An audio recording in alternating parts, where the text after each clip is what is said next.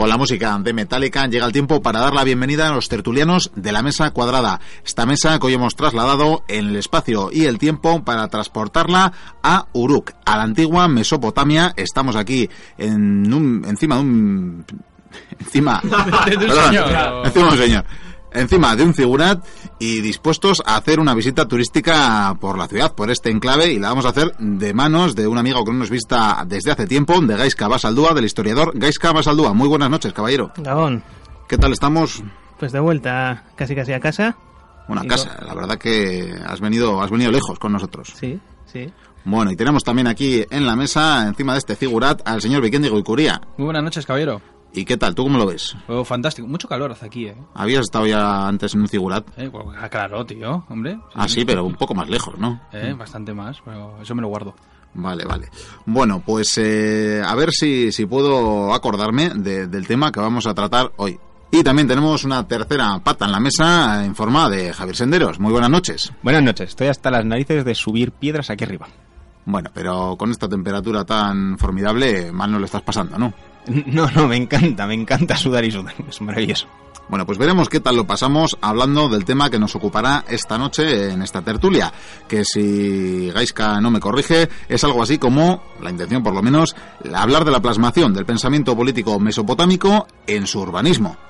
Esa es la intención. Luego ya veremos a ver lo que sale. Bueno, puedes empezar explicándonos qué, qué es lo que, lo que vamos a hablar, ¿no? Lo que van a escuchar nuestros oyentes. Sí, Sí, yo cuando, cuando- cuando el título buscar en la Wikipedia no encontraba nada, que sí, Yo me he puesto a llorar. El o titular sea, asusta, el titular asusta, pero no, no dudo que será más que interesante. Así que tú nos dirás. No, es normal que asuste y que no suene, porque eh, bueno, es fruto de un trabajo personal que hice ya hace unos años y que en el cual trataba de plasmar en el, en el urbanismo mesopotámico eh, cuál era el pensamiento de, de estos señores que ya en el 3000, 4000 antes de Cristo consiguieron hacer auténticas ciudades, consiguieron desarrollar la escritura, consiguieron una astronomía, matemática, un desarrollo de las ciencias tremendo, incluso un desarrollo en el ocio a través del boxeo, eh, actividades de ocio como los juegos de mesa, el ajedrez, etcétera, ¿no? Y todos esos logros eh, se llegan a, a plasmar en, la, en las construcciones. Sí, sí, sí. De hecho, en todo lo que es el desarrollo urbano, eh, desde sus inicios o basándose en, en la anterior cultura, que era la cultura del Obeid, pues intentaremos ver cómo en la ciudad de Uruk eh, podemos ver todas esas, esas cosas, ¿no? La ciudad de Uruk se considera la primera gran ciudad de Mesopotamia. Sí, es, eh, digamos, eh, pues, eh, mirando los restos arqueológicos, es considerada la primera ciudad de Mesopotamia, entre otras cosas porque no, hay, no se han encontrado restos más antiguos que ella, no es tampoco una megalópolis, pero sí tenemos en ella los elementos principales de la ciudad mesopotámica, como serían el Témenos, o ciudad interna, en la cual están el palacio y el templo, y los edificios administrativos, rodeados por una muralla, unos suburbios y un puerto, que es el nodo de comunicaciones de la ciudad y de centro de comercio de la misma. O sea que mientras los egipcios estaban levantando las pirámides, esta gente estaban levantando unas estupendísimas ciudades. Exactamente. Ni Egipto ni siquiera estaba todavía unido, está todavía el Alto y Bajo Egipto, y justo cuando empieza a vislumbrarse ya un Egipto unido, eh, tenemos aquí en Uruk una auténtica ciudad, con todas las letras. No hablamos ya de sociedades de jefatura, estamos hablando de unas sociedades bastante más complejas. Y, y- y vemos cómo ese desarrollo urbano, esa complejización de la sociedad, eh, evoca una ciudad eh, compleja que nada tiene que ver con el concepto que nosotros ahora tenemos de ciudad por su trazado urbanístico y que eh, da como resultado incluso una eh, generación de tiempo libre, por así decirlo, que permite tanto el desarrollo filosófico, científico e incluso literario, como veremos en la obra de Gilgamesh, ¿no? Una suerte de utopía, ¿no? Sí, porque eh, siempre tendemos a pensar que estas cosas no, eran posibles eh, tantos años atrás, pero vemos incluso que también tenían saneamiento, que tenían redes comerciales complejas, tenían un sistema de colonias y expansión eh, comercial bastante trazado, trabajado y que te descoloca en un principio. Estamos hablando de una ciudad, mm, supongo, grande para su época, pero ¿de cuánta población podríamos hablar más o menos? Mm, de varios miles de Que habitantes. eso ya era mucho para la Sí, sí, época, sí, sí. sin duda. Estamos hablando de que era el paso desde las aldeas desarrolladas a las, a las primeras ciudades, lo que se vino a llamar como la revolución urbana por Gordon Childe. Ujú. Y eh, es por tanto el surgimiento de las primeras ciudades, ciudades eh, grandes como nunca se habían visto, con sociedades complejas y que eh, ya podemos eh, hablar también por lo tanto del surgimiento del Estado como tal. O sea que en cuanto aparece esta gran ciudad, eh, al de poco tiempo surgen otras ciudades, ¿no? Su- es un ejemplo, ¿no? Sí, es la primera de muchas. O sea, es un proceso que ya estaba en ciernes y que Uruk co- comienza, pero luego veremos en Ur, en Akkad, en Babilonia, en, toda la zona sumeria, incluso del norte de Mesopotamia. ¿Y hay algo, hay algo similar en alguna otra parte del mundo en esa época? Eh, no, Mohen- no, Bueno, igual Mohenjo-Daro en la India. Lo que pasa es que están separados Claro. por demasiada distancia. Y en China tampoco sabemos con claridad lo que habría. Eh, lo que tiene es que el creciente fértil siempre fue el primero, eh, digamos, primero en desarrollar el, neoli- el neolitismo como tal, ¿no? Que es el primer paso hacia las sociedades complejas y después el surgimiento del Estado.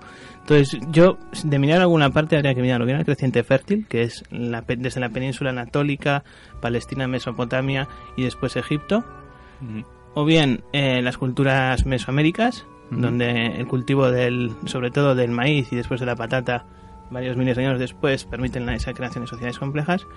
O por último, y en, y en digamos en espacio de tiempo entre ambas culturas, estarían las del sureste asiático con el cultivo del arroz, etcétera. Porque siempre hay que tener en cuenta que es el, el desarrollo de la, del neolitismo, el desarrollo de una agricultura, de la domesticación de tanto animales como, como plantas, lo que permite una generación de excedentes, que esos excedentes necesitan ser controlados y administrados por una élite, y eh, esa élite después no solamente eh, controla los excedentes, sino que las fuerzas fácticas que le permiten tener el poder político. O sea, podemos decir que en, en estos tres puntos que tú has dicho es cuando comienza, por así decirlo, la civilización ya a organizarse, pero esta va un paso por delante, ¿no? Sí, eh, son también eh, muy- unos espacios de tiempo muy cortos, ¿no? Ujú. pero sí que parece que por lo menos Mesopotamia es el- la primera, la que antes despunta, entre otras cosas porque el trigo ya se empieza a domesticar en el 8000 antes de Cristo, con lo cual eh, tienen más tiempo para desarrollar estas cosas, mientras que el arroz data del 4000 o 5000 antes de Cristo y el maíz eh, creo que andaba sobre el 3000 antes de Cristo, ¿no? La agricultura fue la clave. Esa es la clave, la que te permite desarrollar las sociedades complejas y sedentarias. Ujú. Hay unas sociedades nómadas que dependen de la recolección de frutos y de la caza de animales, no permiten esa complejización necesaria para el desarrollo urbano y el desarrollo del Estado. Y estamos aquí en Uruk, pero lo cierto es que en esa antigua Mesopotamia, en la cuna de la civilización, de esa civilización que, que prosperó entre los dos conocidos ríos, entre el Tigris y el Éufrates, precisamente estamos al lado de- del Tigris, si no me equivoco, Así es. eh, prosperaron también otra serie de ciudades. Quiero decir, no sé si en otras partes del mundo se daría tan, tal confluencia, tal generación de, de tantas ciudades, ¿no? Bueno, eh, el, el hecho de que estuviesen en unos ríos eh, desbordantes, que por lo tanto permitiesen eh, en ciertas épocas del año eh, una llanura aluvial que se llenase de agua y por lo tanto fuese fértil para el cultivo del siguiente año, eh, en una zona tan extensa como es esa, pues solamente es comparable pues a los grandes ríos, Yangtze o, o Nilo, ¿no? Entonces sí, la, la verdad es que el, el surgimiento de tantas ciudades pues no es algo muy, muy habitual. Bueno, pues está muy bien explicar el contexto y explicar la época, pero nos ibas a hablar de urbanismo y supongo que por tanto nos tienes que explicar un poco cómo estaba organizada esta ciudad de Uruk.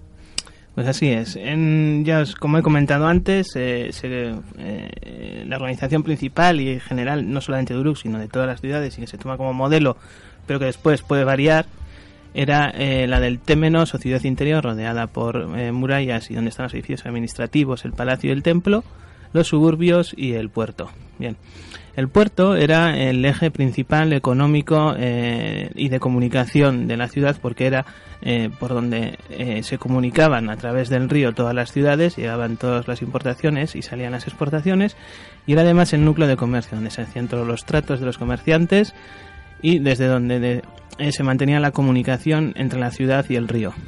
Un auténtico hervidero de ir y venir, vamos. Sí, sí, sí, es como Era la las- autopista. Sí, como el zoco en, en las ciudades árabes o el mercado en las ciudades grecolatinas, ¿no? Eh, un poco el ágora.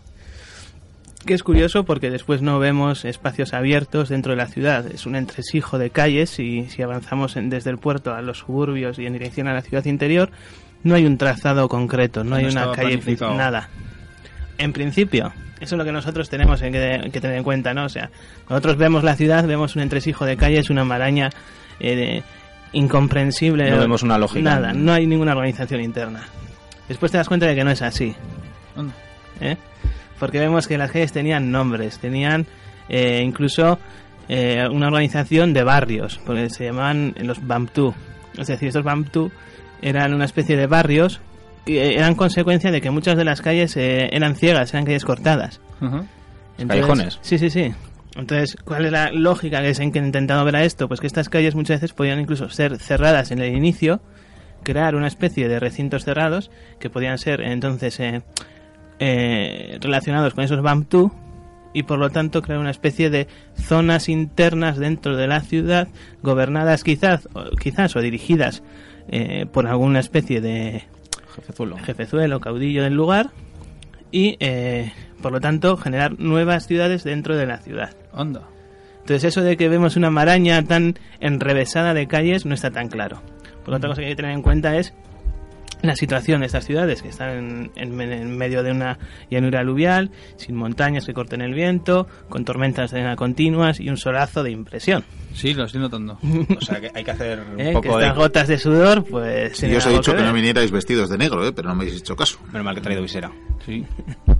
Entonces, la lógica que se busca eh, con este enmaramiento de calles sin lugares eh, abiertos y al aire es porque la gente precisamente no querría estar mucho tiempo al aire, sino más bien a la sombra, ¿no?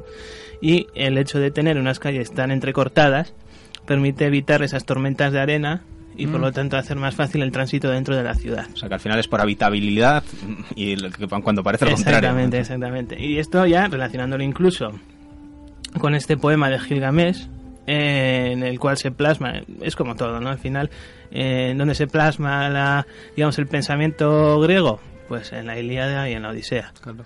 Donde se, se plasma el pensamiento nórdico, pues en las sagas vikingas. Es decir, al final, eh, los frutos de- del pensamiento siempre se terminan, o de una cultura más que de un pensamiento, ¿no? Entendiendo pensamiento como una filosofía, siempre se plasman en las obras literarias de esa cultura, y en este caso tenemos pues, la obra de Gilgamesh, que no es baladí, porque luego hay varias versiones, tenemos la versión de Uruk, la sumeria, tenemos luego la versión babilónica, hitita y asiria. Bueno, a riesgo de parecer aquí... em, ¿Quién era Gilgamesh? Claro, esa es la, Creo que es lo que se está preguntando la gente. la- ¿Quién es Gilgamesh? la pregunta que conlleva el mencionarlo, ¿no? Está todo el mundo buscando ahí. Sí. bueno, pues dejamos la Wikipedia, no hace falta. El caso es que Gilgamesh era eh, un, un ser mítico, es como el, el, Hércules o Heracles de los mesopotámicos, es el héroe mítico. Se cree que es el, el primer rey que tuvo Uruk, el que construyó su templo principal y sus murallas, y es una... eh, digo que es una especie de Heracles porque tuvo que hacer una serie de trabajos también, ¿no? Digamos, eh, la diosa Ishtar eh, le tuvo que le mandó en busca de unos cedros a Libia, eh, le mandó luego él mismo se coge la tarea de buscar la inmortalidad, igual que la busca el propio Hércules, entonces tiene que ir a buscar una planta que le dice su tío dónde tiene que ir a buscarla, etcétera, etcétera. Porque al final será como una serpiente. Sí. De hecho, bueno, a mí me da la impresión que los griegos más bien adoptaron su mitología quizás Sí. cogiéndola de, de otros pueblos antiguos, como en ese caso de Mesopotamia, ¿no? Eh, sí, la cogieron, la adaptaron a lo suyo, porque al final Hércules, si no me equivoco, termina, Heracles termina como, como dios. sí. Mm. Pero Sí, ocurre que el pensamiento mesopotámico suele ser bastante negativista. O sea, tiene una visión muy pesimista de la, de la vida. Y no es para menos porque vivir en Mesopotamia tampoco era fácil.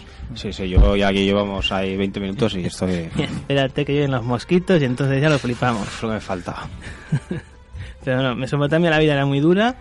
eh, las eh, enfermedades debidas a que era un clima bastante húmedo y a la vez eh, muy caluroso, pues se dejaban notar. Y la visión que tenían los propios mesopotámicos de la vida era muy dura. Esto se deja ver en el libro, en el- o sea, en, en esta obra literaria, porque realmente Gilgamesh en un principio les trata a todos como a basura, era un déspota tirano, y tiene que venir eh, Enkidu, que es el que luego se convierte en su compañero, lucha con él, casualmente, en una lucha de boxeo, le vence a Gilgamesh, se hacen amigos, y entonces a partir de ese momento todo el mundo quiere a Gilgamesh. Es una, digamos, una cosa muy rara. Gilgamesh se vuelve, se vuelve bueno a partir ¿Eh? de ahí, ¿no? De repente se vuelve bueno y todo el mundo le quiere a Gilgamesh, ¿no? Y bueno, es una historia que al final, como siempre, nos faltan los puntos clave de la historia porque no nos han llegado Mm. y un poco es como si hay que hacer eh, eh, acopio de lo que tienes e intentar intuir qué es lo que falta. Imagino que se ha perdido casi todo. Hmm. Pero bueno, por lo menos eh, para hacerte una idea de lo que es la historia y por lo que nos interesa aquí, que es relacionar eh, esa- ese pensamiento plasmado en la historia con lo que luego vemos en la arqueología, nos sirve porque vemos, por ejemplo, que eh, cuando Gilgamesh o cualquier héroe entra en la ciudad, entra, digamos, por una calle principal, eh, agasajado y en forma de procesión, Como un héroe. como un héroe. Pero claro, no hay calles principales en Esa Uruk. duda tenía yo. Entonces, ¿cuál es esa calle principal? Bueno, el hecho de que cada calle tuviese nombre, tuviese... Igual con alguna puerta o algo Exactamente. especial. El hecho de que tuviese direcciones, que tenemos eh, testimonios escritos de que se daban direcciones. O sea, vete por esa calle, luego en la siguiente a la derecha y en la de nombre tal a la izquierda. O sea, ese tipo de direcciones aparecen escritas, con lo cual la gente sabía moverse por la ciudad y tenía una idea clara de, de cuáles eran las calles y Sí, sí, callejuelas pa- de para toda la nada calle. les parecía lo laberíntico que nos parece a No hemos inventado nada. Es. No sabía dónde iba y por Entonces, dónde. Puede ser que dentro de todas esas calles hubiese alguna especial dedicada a eh, el paso eh, de héroes, del rey vencedor que llega a la ciudad, etcétera, Sí, como, ¿no? De conmemoración. como nuestra gran vía, como las calzadas reales y estas Eh, cosas que hay en todos lados. exactamente igual.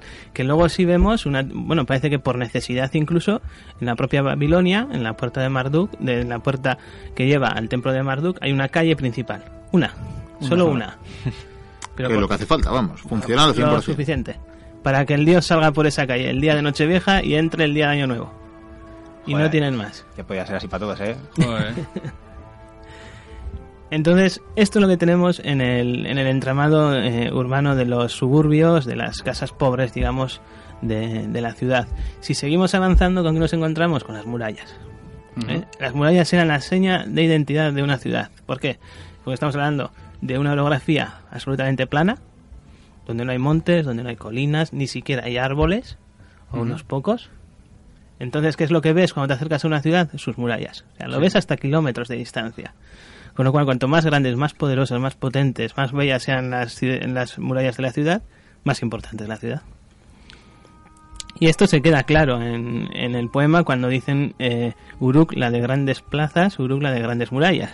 Me viene- Mm, me viene a la mente Constantinopla, no sé por qué. Igual es por la muralla grande y ¿eh? China o... Sí, sí, sí. Estamos hablando de unas murallas que tienen ya más de 5.000 años, incluso 6.000 años. Y existen esas murallas, o sea, los restos de esas murallas ¿De qué están todavía. estamos hablando más o menos? Entonces, teniendo en cuenta la anchura que tendrían, pues no sé, pero unas murallas de unos 15 metros para arriba Qué barbaridad. podrían haber Es una existido. barbaridad eso. Normal que no se evoque a Pero Constantino. podrían tanto. haber existido. Es decir, la anchura de las murallas que hay es enorme. Enorme. Es una o sea, no es una típica muralla, no voy a decir cutre, pero sencilla, que se hace como un cercado de una ciudad. Teniendo en cuenta el O sea- material de asedio que existía en aquella época, que O era casi que- inexistente, Ajá. vamos. Pero Es eso que- igual demuestra el simbolismo, ¿no? Que más Exactamente. que la función defensiva o militar. Las batallas muchas veces tampoco se hacían en asedios, o sea, eh, si, si, una, si de pronto una ciudad era asediada, pues eh, eh, podría ocurrir que mm, no tuviesen medios, incluso ellos, para salir de la ciudad y se muriesen todos de hambre. O sea, realmente la muralla era más una cosa de ostentación de la ciudad que de otra cosa. Y de impresionar. Eh, Ahora estamos hablando de una época en las que las guerras eran más eh, espectáculo, de demostración de fuerza. Incluso eh, de que eh, los ejércitos no luchen y lucharán los héroes. Exactamente. pactos, Estamos sí. hablando de ese tipo de guerra, ¿no? Guerra floral, casi casi, ¿no? Sí. Pero, o sea, no es una guerra a gran escala como la entendemos hoy en día. Ujú. Entonces, las los hombres eran muchas veces reclutados entre eh, lo- las eh, los no esclavos. esclavos. Es que, claro, decíamos, ¿cuál es la organización social de Mesopotamia? Pues no había esclavos. ¿Por qué? Porque no hacían falta esclavos. Entonces los esclavos, eh, en un principio, cuando hacían las rachias, los señores eh, a las eh, zonas circundantes, eh, pues sí, cogían prisioneros y ¿qué hacemos con ellos? Es que no los puedo alimentar. Era una carga más que una... Entonces, ¿qué hago? Pues los mato. Tampoco lo vas a liberar, tampoco es plan, ¿no? Si era enemigo, pues un poco tontería. Después ya sí, después cuando la economía permitía eh, la sustentación de, de bocas que no aportaran nada, o, o que no aportaran nada, digamos, productivo, eh, sino que... O, o- algo de ¿no? Ostentación, era casi casi. ¿no? O sea, tener un esclavo será un, símbolo de estatus, Eso es. más que nada. Entonces ahí así se empezaron a tener esclavos, pero jamás dependió la economía mesopotámica de, de sus No esclavos. era como Roma, vamos. No, no. Eh, ellos tenían una serie de eh, trabajadores eh, o a tiempo parcial o a tiempo completo según sus deudas eh, para con los deudores, palacio, templo o alguno de otros señores y es, con a base de esos trabajadores eh, se conseguían completar tanto las obras públicas como las obras privadas. Me llama antes la atención que a micrófono cerrado me has comentado que cuando había conflictos militares, cuando tenían que ir a la guerra, iban los ciudadanos y también los esclavos. Hmm. Eran obligados a ir. Bueno, los esclavos muchas veces, eh, ya te he dicho, antes los mataban. Sí. Otra de las formas, lo primero que hicieron los reyes era, pues bueno, ya que puedo mantener a los esclavos, los voy a incluso utilizar como guerreros. Entonces se incorporaron al séquito del rey y los utilizaban para ir a la guerra. Y se incluían esos esclavos, que eran una parte mínima de la población. Además era una esclavitud entendida eh, muy libremente. La movilidad social mesopotámica era altísima. Eh, Podías ser un esclavo, pero si te casabas con una mujer libre, eh, tus hijos serían libres Anda. no serían esclavos. Tú podías comprar tu libertad, podías hacer tus negocios, podías pedir préstamos incluso.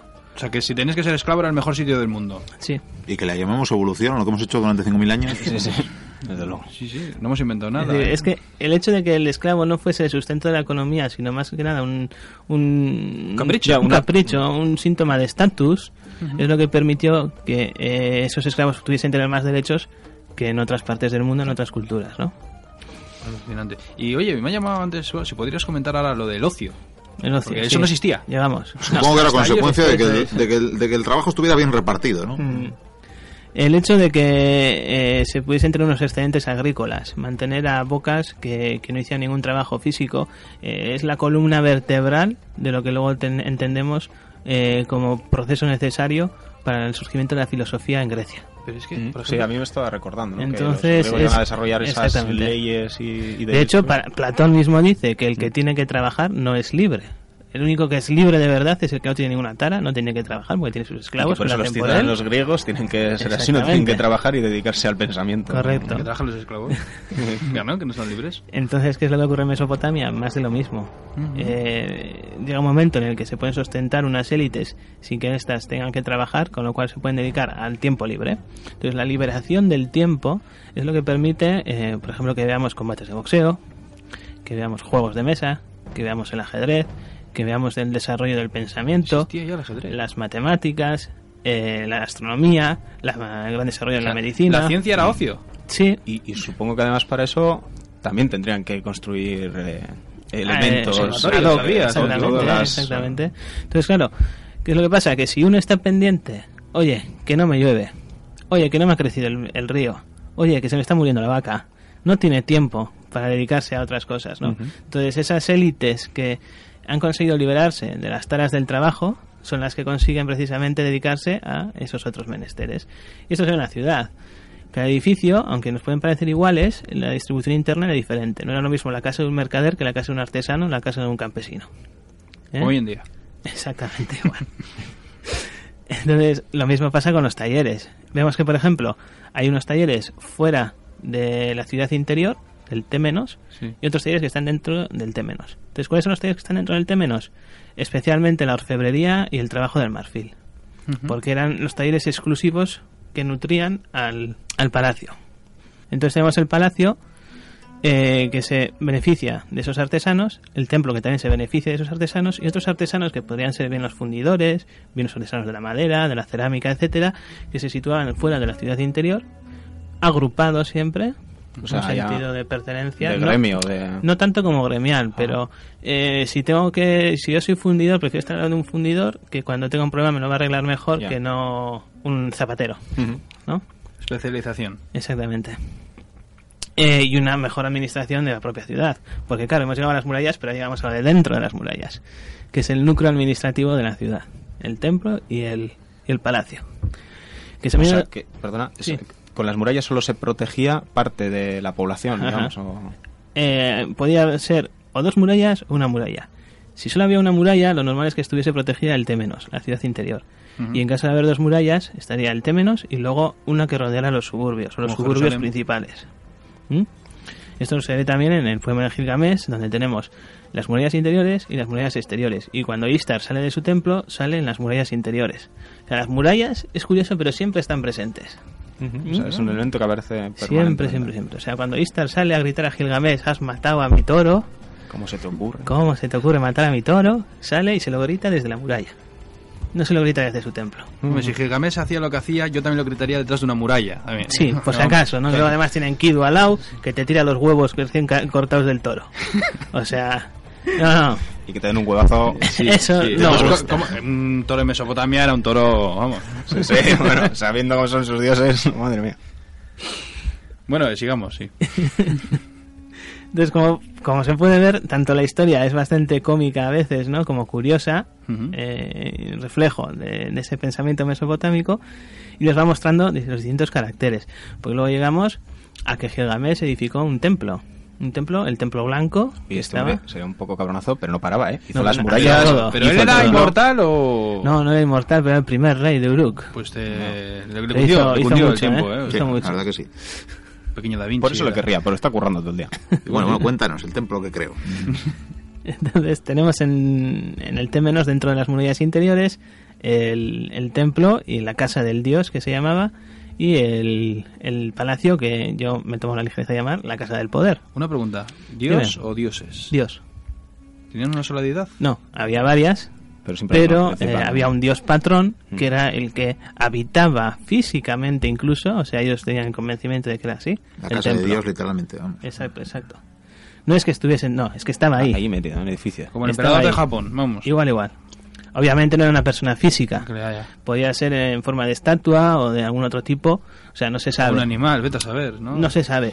Se sabe que lo habitaba, que lo alimentaban, que lo atendían, que toda necesidad que tuvi- pudiese tener la Se me pasa por la cabeza que se les meta un gorrón en el palacio. O un gorrón no, pero estoy, estoy seguro de, de que comer. cuando dejaban el plato de comida al día siguiente no estaba ahí la comida. Y alguien, alguien estaría bien. Incluso es normal, o bueno, no normal, pero a veces podía ocurrir que se produjeran orgías dentro del templo para satisfacer las necesidades X del dios. Eh, El gorrón, el gorrón. Me mola, me mola, me mola. Mañana me dices dónde has estado hoy, ¿vale? Eh.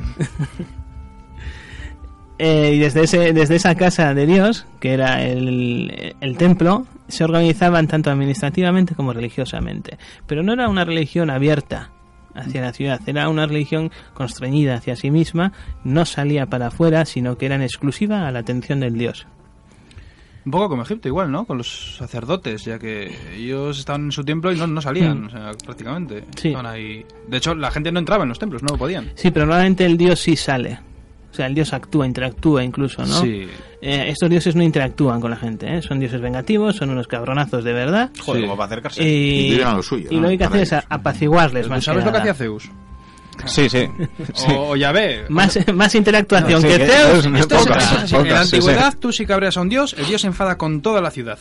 Ujú. Sí, Eso sí. Y, y ten cuidado que no te lo encuentres por la calle, porque también. Y, y es que son dioses que no salen de la ciudad. Ujú. Entonces, cuando salen de la ciudad, es que, Dios, Es ¿qué ha, qué ha malo, pasado? O sea, nada bueno, ¿Qué nunca ha hay. tenido que pasar para que el Dios salga de la casa? Te viene a dar voces Así que también. estaban tristes. y pesimistas, ¿no? Como que estarlo. como salga del palacio...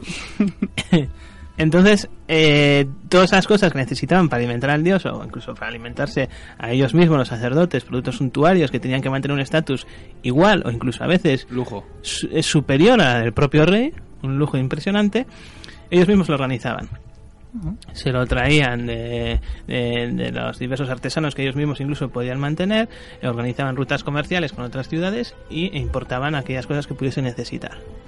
El palacio, lo mismo, pero además cumplía funciones administrativas dentro eh, de la ciudad. Tenía un valor económico, tenía un valor político y tenía eh, un valor casi casi de decir, aquí está el rey, ¿no?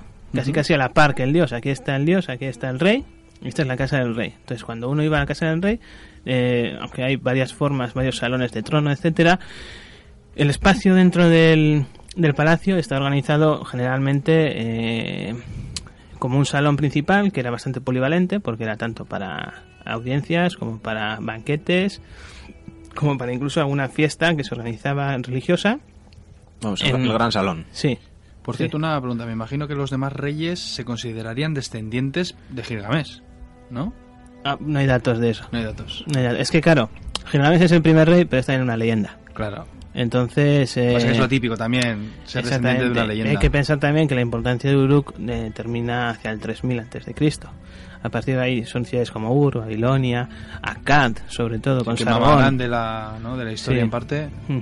Entonces, eh, Uruk es la primera, pero luego también pierde bastante importancia en comparación con otras ciudades que van ganando, ¿no?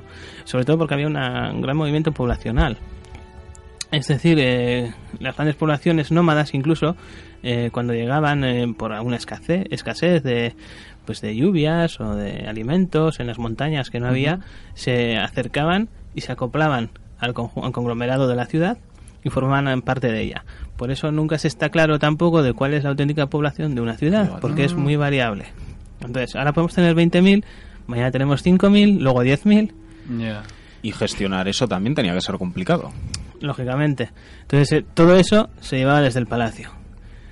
Eh, ¿Qué entonces podemos deducir del hecho que antes comentábamos de que cuando viene Enkidu a Gilgamesh le da la paliza en el boxeo y se hace bueno? Bueno, una teoría que desarrollé yo eh, podría ser que esas sociedades nómadas que de vez en cuando se acercan a las ciudades y se acoplan pueden generar como una especie de presión, como un lobby, eh, para cambiar a los gobernantes. Es decir, si son lo suficientemente numerosas, podrían llegar a ejercer tal presión en la, en la administración local como para hacer un cambio en el monarca y situar a uno más beneficioso, beneficioso para ellos o por lo menos a uno que no fuese tan malo para ellos, ¿no? ¿Y se sabe de reacciones de rechazo, por ejemplo? No. es imposible. ¿no? No. O sea, sí se sabe que hay mucha variación y ya te digo, esto es todo elucubración mía. O sea, que en la que yo me baso a, a partir de, de lo que he podido leer y, y la lectura del propio poema, ¿no? Porque claro, en el poema también eh, tienes eh, todas las pautas que sigue el pensamiento mesopotámico, de ciudad-campo, o sea, los que estamos a la ciudad somos los buenos, somos los que hemos desarrollado la ciencia, somos los que lo- los cracks Superiores. de Mesopotamia. esto que no hay en ningún lado. Y los de la montaña son los bárbaros. No valen para nada, son unos tiraos, eh, son unos salvajes. Y esos no- salvajes no igual luego les dan, comportarse. Pero claro, es que el salvaje que es Enkidu es el que viene a la ciudad. Anda. Es el que gana a Gilgamesh, es el que le apacigua a Gilgamesh y todos están contentos luego con Gilgamesh. Es decir, hay una relación también con el campo que es tremenda y que se eh, deriva de una relación principal o primera de la ciudad con el campo. Enkidu cuando viene, viene porque Gilgamesh ha mandado a, a una homúncula a que lo traiga. Perdón. Emúncula. Son, eh, digamos, por así decirlo, sacerdotisas de Istar Ajá. o una especie de servidoras suyas, ¿vale? Entonces esta señora va, señorita, va a donde Enkidu, yace con él, los animales a partir de entonces le rechazan, como eh, yo ahí vería una especie de, eh, en el momento en el que el elemento natural o, o digamos eh, agreste se relaciona con el elemento urbano, el resto Sí, de los elementos agrestes empiezan a entrar en conflicto con ese elemento que se relaciona con lo urbano. ¿Mm? Entonces ese elemento que es Enkidu no le queda otra que venir a la ciudad. Se relaciona y empieza a tener relaciones con la ciudad. ¿Y esto a qué nos deriva? Al desarrollo de Uruk en su comercio exterior. ¿Cómo se desarrolla en su comercio exterior? Pues muy sencillo. ¿Cuál es el que tenemos en Mesopotamia? Mucha comida. Sí. ¿Mm? Tenemos una llanura aluvial que nos permite tener trigo, cebada, lino, etcétera. ¿Qué no tenemos? Pues todo, lo demás. Claro. No tenemos madera, no tenemos cobre y estaño, que no olvidemos que estamos en la edad del bronce. No tenemos materia minerales, eh, no tenemos mampostería, no tenemos nada. Entonces, estas ciudades tenían que organizarse sus, eh, digamos, redes comerciales a través primero de los ríos y después de unos puertos secos para llegar hasta esas materias primas. Entonces, ¿qué eran estos puertos secos? Eran los Karum. Los Karum eran, eh, por así decirlo, las bases avanzadas principales. De Ah. estas bases avanzadas principales surgían otras, otros puestos intermedios. Y de estos puestos intermedios surgían unos terceros puestos de avanzada que eran los que tomaban relación con las comunidades locales. Que al final la ciudad se convierte en un punto vital. Exactamente. Que depende de una red. Y de Es muchísima una- gente. Es, es porque la ciudad por sí no, no, no tiene nada. Requiere todos los recursos y lo que hace es, eh, es un centro organizativo del- de, recursos y trabajo. Entonces, eh, esa red que se ha extendido hasta, digamos, las montañas casi siempre, porque es de donde se consiguen extraer, eh, di- digamos, el- la, ma- la madera sobre todo y la piedra, que no la hay en una llanura aluvial, eh, en los puestos de avanzada se relacionan con las comunidades bárbaras y les dicen, nosotros tenemos bienes de lujo a los jefes. Y, dice, y vosotros tenéis mano de obra y materias primas. ¿Por qué no hacemos un cambio? Entonces la ciudad ofrece a las lo- comunidades locales elementos de lujo, elementos suntuarios, eh, elementos que a esos jefes le pueden atraer y esos jefes ponen en marcha una serie de mecanismos para que sus eh, exactamente para que sus eh, gentes abastezcan de materias primas a la ciudad. Es un intercambio en el que la, en la ciudad primero va al campo y el campo dice, coño, qué buena es la ciudad, voy a ir yo a la ciudad después. Conflictos ciudad-campo empiezan, bueno, pueden empezar ahí, ¿no? Pero a pesar de lo que mm, se pueda pensar, ¿no? Porque decimos, esto, ya estamos aquí. El colonizador que va donde el indígena y ya, no, a ver. Yo tengo una explicación de Algace en la que dice que la expansión de Uruk no fue ninguna aberración, sino que representa simplemente un ejemplo, seguramente el más antiguo, de un modo de interacción intercultural repetida muchas veces en el curso de la historia, aunque a escalas y grados de complejidad muy distintos. Es decir, ¿ellos iban ahí a matar? No. Ellos necesitaban unos recursos. Los de ahí necesitaban también esos otros recursos que ofrecía la ciudad.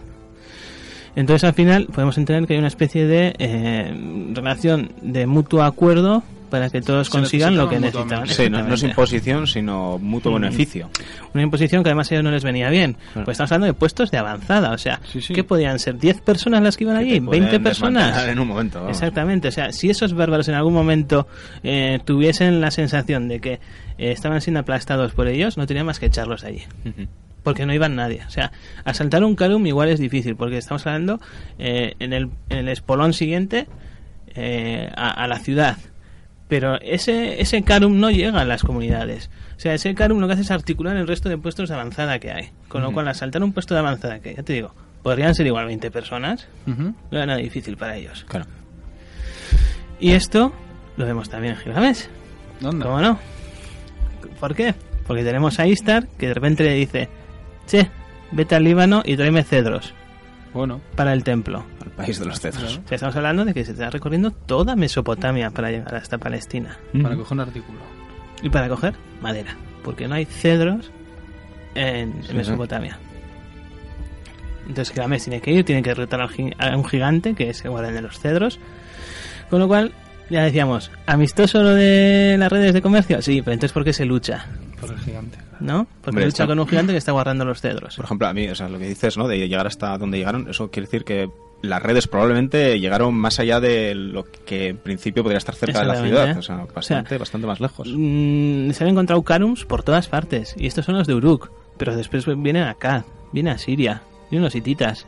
O sea, O sea, no si podemos esa gente... saber cuánto abarcaron. Nada, si esta gente se hubiese dedicado a hacer el mismo modelo eh, eh, co- comercial expansionista de, de Uruk, de llegar a lo más lejos posible, pues podrían haber llegado perfectamente a Asia. De hecho, se ha encontrado... Y en cuanto a los fenicios pueden llegar a Britania. Entonces, Antes te he comentado que se han llegado a encontrar en Mohenjo-Daro, en esa ciudad de, del Indo, esa ciudad tan grande. Se ha llegado, si no me equivoco, igual igual me equivoco, pero creo que... eh, unos sellos de Ur. ujú, Unos sellos, de- o sea que por lo visto pues debía, debía haber comercio entre esas dos ciudades, pero hablamos de una distancia terrible. Una distancia que es como si ahora me pongan andar y me voy a China. Es una barbaridad de distancia y mira, se han encontrado eso, por lo tanto igual llegaron hasta allí las caravanas. Está claro que si lejos llegaron los conquistadores, más lejos llegaron los comerciantes en la antigüedad. Pues sí, lo que pasa es que con bastantes miles de años de diferencia. Bueno, Gaisca, pues me dice Istar que se va echando el tiempo encima, que tenemos que ir terminando la visita turística de Uruk, así que no sé, todo lo que quieras añadir, estás a tiempo. No, concluir que mm, eh, espero haber por lo menos eh, hecho vislumbrar, dar unas pinceladas de cómo el pensamiento de una civilización eh, visto a través de una obra literaria puede verse incluso en, en, en el urbanismo de esa, de esa civilización, ¿no? Ciertamente no hemos aprendido nada.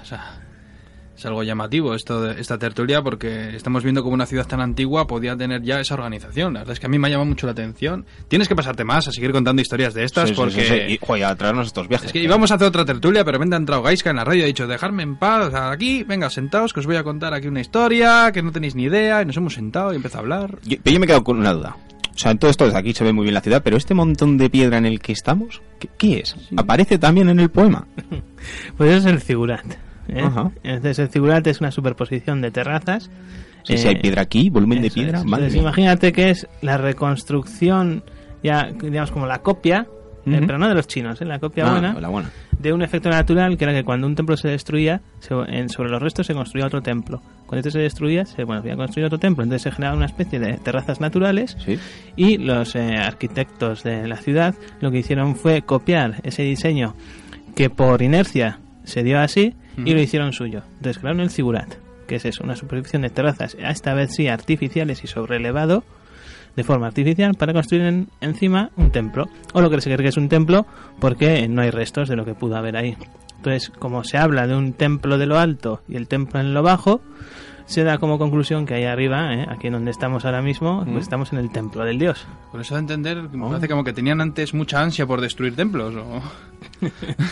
Incluso por la propia materiales con los que los hicieran, pues igual eran un poco más perecederos. Claro, si o que venía un rey, te invadía y ¿qué hacía? Pues te destruye el templo de tu dios porque su dios es mejor. Y por el O suyo. sea, eso tampoco Claro. lo habíamos descubierto nosotros. ¿no? Tampoco, tampoco. Y no obstante, no sé si os habéis fijado que estáis sentados encima de unas gritas eh, bastante curiosas, ¿sí? Y si esto baila un poco. Sí, no, no notáis un tembleque. Esto... Está el Yo pensaba que eran mis tripas. está el pero- tigris muy cercano y, y yo creo que esto luego en los cimientos de los edificios se nota. Todo si, era un poco inestable. a ver si dan en el diluvio otra vez y nos lleva a todos. Otra vez. Otra vez, otra vez. Oye, ¿no, ¿no oís a gritarse algo? Ah, Sí, sí. ¿Qué es ese ruido? no gritos. ¡Ah!